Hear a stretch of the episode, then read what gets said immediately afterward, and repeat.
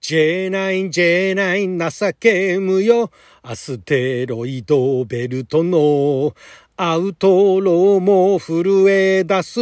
コズモレンジャージェナイン。宇宙空間突っ走るのさ。ブライさんだ。ブライさんだ。十万光年星のきらめき飛び交う。ブライスター。広がるプラズマう、う、ウルフのマークあ、あ、あいつは銀河旋風、銀河旋風、ブライガー。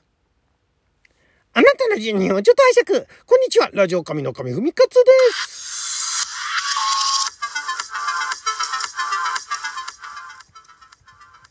昨日は2022年4月の19 8日月曜日6曜友引きでございました。もう19日になっちゃいましたけれども。来週月曜日は昔懐かしのテレビ漫画テレビアニメ、えー、特撮のオープニングエンディングをアカペラで歌って歌のリハビリをするアニ族歌ビリテーションのコーナーをお届けしておりますが今回は1981年の10月から1982年の6月まで、えー、放送されておりましたあ J9 シリーズの第1作目ですね「銀河旋風ブライガー」まあ、当時あの国際映画社というところも結構あのいろんなあのアニメ。なんでしょうね。なんか独特なんですよね国際映画社のアニメってね。で主にあのテレビ東京でね、えー、放送されていたんですけれども、まあ、一応ロボットアニメなんですがこの「銀河旋風ブライガー」はですねいろいろなあのモチーフというか元ネタというかもともとはその、えー、50年代のアメリカの若の若者向け探偵ドラマがあベースなんですね。そんな感じのあの軽妙な感じのね、えー、あのサンセット77とかね、えー、サウスサイド6とかねまあもう本当だからこれを聞かれてる方たちのおじいさんおばあさんたちが見ていたようなね昔のだからその海外のからあの日本でね放映されていた「セブリセブンサンセットシップチャッチャ」みたいなね そんなのがありますけどね。でそれをまあ、あの、意識して、で、それを日本のね、アニメにするっていうんで、時代劇風のドドイツチックなナレーションと和風な要素。で、始末や家業。だからまあ、あの、当時はあの、SF アニメ版必殺シリーズ、もう今必殺シリーズって言ってもわからない方結構いらっしゃると思うんですけれども。で、えー、なおかつ、そのキャラクターデザインのモチーフはルパン三世だったというね、もうこれいろんなものがミックスされていたんですけど、当時ね、これがヒットしましてですね、で、私も後になって知ったんですが、特にあの女性ファンが多かったらしいですね。私はそこまでそんなに女性ファンが多かったとは知りませんでしたけれども、なんかこのあのウィキペディアに載ってる情報によると、女性ファンが9割ぐらいだと、本当かと。結構まあ、まあでもそうだな。確かにあの男性のアニメファンでね「ブライガー見た?」みたいな感じでね盛り上がってるシーンはあんまり見なかったかもしれない。です面白かったですけどね。面白かったですけれども私もあんまりお話覚えてませんけれどもまあ、ちょっとここであの、ウィキペディアに載ってるあらすじ読んでみましょうか。時は西暦2111年、人類は本格的な宇宙進出を遂げ、一見華やかな宇宙開発時代を迎えていた。しかし惑星開発利権や腐敗した権力と結びついた巨大な犯罪組織が台頭。これらコネクションと総称される犯罪組織によって力弱き人々は蹂躙されていた。そんなある日、隕石群アストロイドベルトの歓楽街、ウエストジェイク9番地に4人の若者、カミソリアイザック、ブラスターキッド、飛ばし屋ボーイ、エンジェルお待ちが集結。えー、宇宙の始末やコズモレンジャー J9 を結成する。J9 は巨大ロボットブライガーを借り、多額の報酬と引き換えにのさばる悪を闇から闇へ葬り去っていくというね、そういうお話なんですね。もうだから、時代劇のノリで、宇宙で SF で、ルパンみたいなキャラクターが、ね、あの、50年代のアメリカみたいなノリで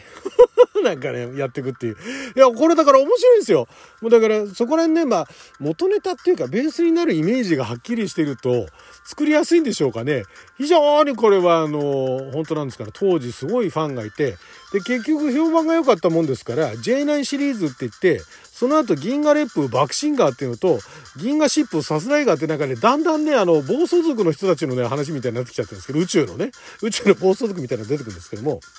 そんな感じで、で、これあの、歌ですけれども、えー、まず作詞作曲があの、山本正幸さんですね。あの、タイムボカンシリーズのおなじみの、タイムボカンだけじゃないですよ。タイムボカンでは山本さん本人も歌ってらっしゃいますけれども、あと声優とかもね、何本かやってらっしゃいますけども、山本さんほんと結構いろんなあの、ここら辺アニメとか特撮の曲作られててでもうあと山本さんがヒットさせた曲ってのはたくさんあるんですがそしてえっとね編曲がね高田博さんって方でこの方は歌謡曲畑の方ですね。でアニメの BGM なんかも手掛けててであの1993年度のジャスラック賞で「魔法のプリンセスミンキーモモで」の BGM で国際賞を受賞してるらしいですよ。なかなか、なかなかね、面白いですけどね。あと、あれですね、あの、ザ・ウルトラマンかな？えー、ザ・ウルトラマン、アニメだと、僕らのウルトラマン。うーん、ウルトラマンの歌、アニメの、あ、そうですね、ザ・ウルトラマン系の歌ですね。あとは、あとあれか、宇宙魔人大剣豪ボルテス5ダルタニアスの歌ですね。あ、ボルテス5もそうですね。ボルテス5もいい曲ですね。その編曲をやられてるというのが高田博さんですね。で、歌ってるのが平勲さんって言って、平さんは、えーとね、まあ、有名なとこだと、イデオンだとか、あとまあバルディオスもね、このあの、えー、アニトクタビリテーションのコーナーでも取り上げましたが、このコーナーで取り上げたのはバルディオスと大王者かな。えー、もともとあのトライダー G7 っていうね、これもサンライズ系列って言っていいのかな？あの時間帯にあのやってた、それのオープニングとか歌っててこれもあのいずれ歌おうかなと思ってるんですけれどもそんなところで非常にあの比較的あの優しい感じの声で、えー、ただこのブライガーでは結構何て言うんですかねあのうなったりとかねしてるちょっとあのパンチを効かせようとしているっていうところがなかなかあの、えー、平さんの歌をずっと聴いてるとおこう来たかという感じ。こう来たかと、ま、ちょっと偉そうですけどね。でこの歌はまたあのえー、元のオリジナルをね、まあ、これでもシングル買っても入ってくるのかな。オリジナルをご覧になってた方はもうあの忘れちゃいけない。歌が始まる前に柴田秀勝さんのその前工場みたいなのが入るんですよ。それこそドドイツみたいなね。夜空の星が輝く陰で、ワルの笑いがこだまする。星から星に泣く人の涙背負って宇宙の始末。銀河旋風ブライガー、お呼びとあらば即参上つってイントロが流れてるところ、これが流れるんですね。これがかっこいいんですね、これね。それで、ブライガーつってね、あの、バックで。だからコーラスが流れて、で、あの、てれて、てれて、てれて、てれて、てってあの、エレキが流れるんですね。そんな感じでね、もういろんなもんがミックスになっててね、いや、面白かったですね。で、あの、グラフィック、グラフィックっていうか、あの、絵の方もね、あの、金田一光さんとかがね、やってるから、なかなか動きもね、はっちゃけた動きのね、えー、アニメーションで、なかなかかっこいいんですけれども、これやっぱりね、その、柴田秀勝さんのね、いかにもね、なんか時代劇でも流れるよね、こういうのっていう感じの、そのオープニングのイントロがとてもかっこいいんで、とても渋いんで、これもぜひともオリジナル聴いていただきたいんですが、で、その後あの、平さんが優しいんだけれども、ちょっとパンチ効かせようとして頑張ってるところ。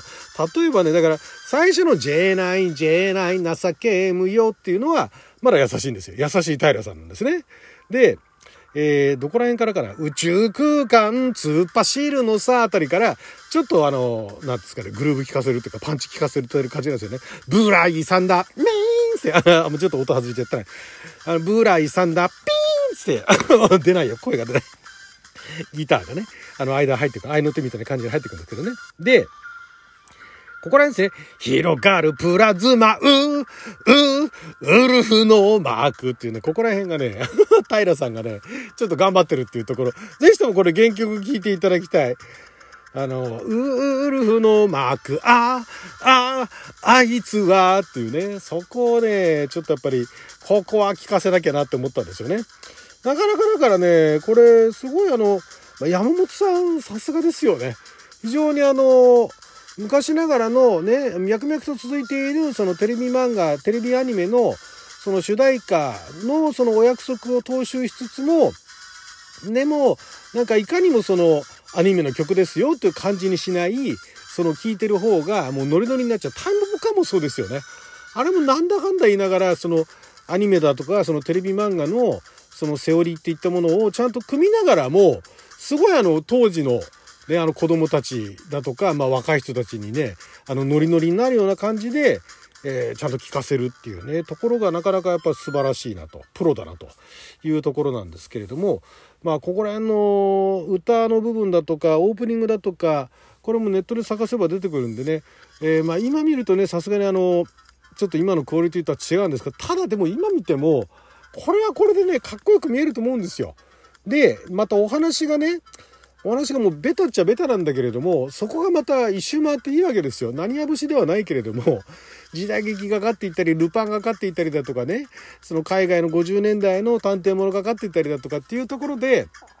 で、宇宙で暴れるわけですよ。カーボーイビバップとかよりも全然前なわけですよ、これがやってたのが。ね。だから、そこら辺がさらに洗練されてってかっちょよくなっていくとカーボーイビバップみたいになるみたいなね。だからまあ、それこそ私の6つ7つぐらいあの若い人たちっていうのはもうカーボーイビバップ万歳のね。だからまあ今40代ぐらいか。40代半ばぐらいの人たちはやっぱカーボーイビバップ最高なんですけどもそれより上の代になってくると結構ブライガー大好きみたいな。特に女性でねアニメ好きだった人たちはブライガー最高みたいなかっこよかったみたいなねいう感じになるわけですね。さすらいガーとかバクシンガーまではわからないですけどね。はいということで今回は「銀河旋風ブライガーの、えー、主題歌も銀河旋風ブライガーだったかな？えー、確か同じだったと思う。そうですね。銀河旋風ブライガー、えー、アカペラで歌ってみました。はい。ということで、今回もね、12分間の貴重なお時間いただきありがとうございました。それじゃあまた